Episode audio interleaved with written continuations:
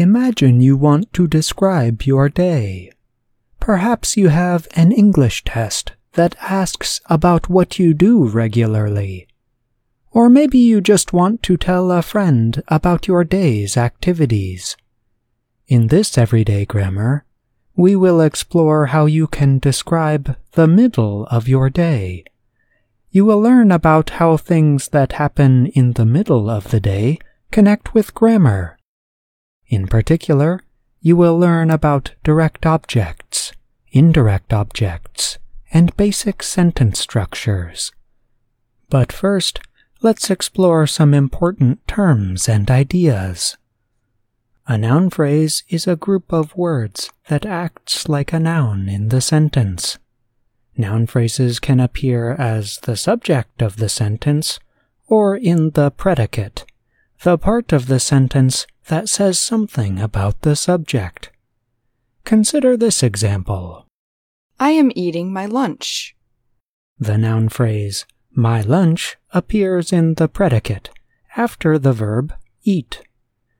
When noun phrases appear in the predicate, they can play the part of the direct or indirect object.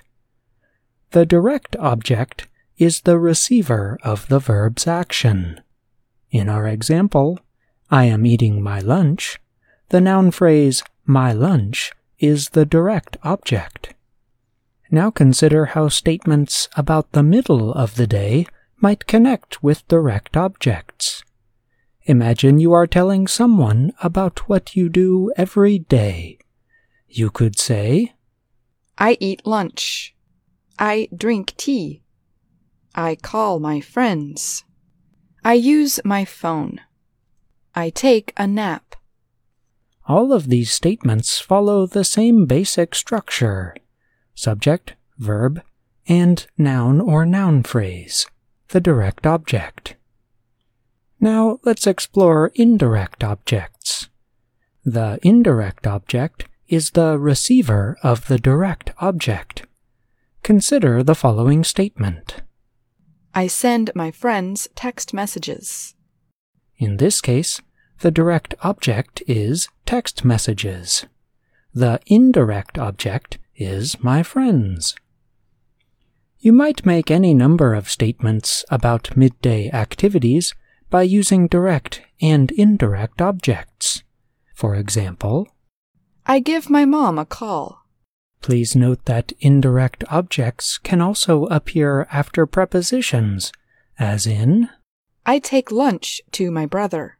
If you are having trouble identifying direct and indirect objects, ask yourself what the different noun phrases refer to. For example, do the subject and noun phrases after the verb in the predicate refer to the same thing or different things? In our example, I take lunch to my brother, the subject is I, the direct object is lunch, and the indirect object is my brother. These all refer to three different things. The next time you are listening to English speakers describing their days, pay careful attention to the kinds of sentences they use. Note how they use direct and indirect objects. With time, you will master basic sentence structures that will permit you to communicate all kinds of ideas, perhaps about the middle of the day, or about many other things as well.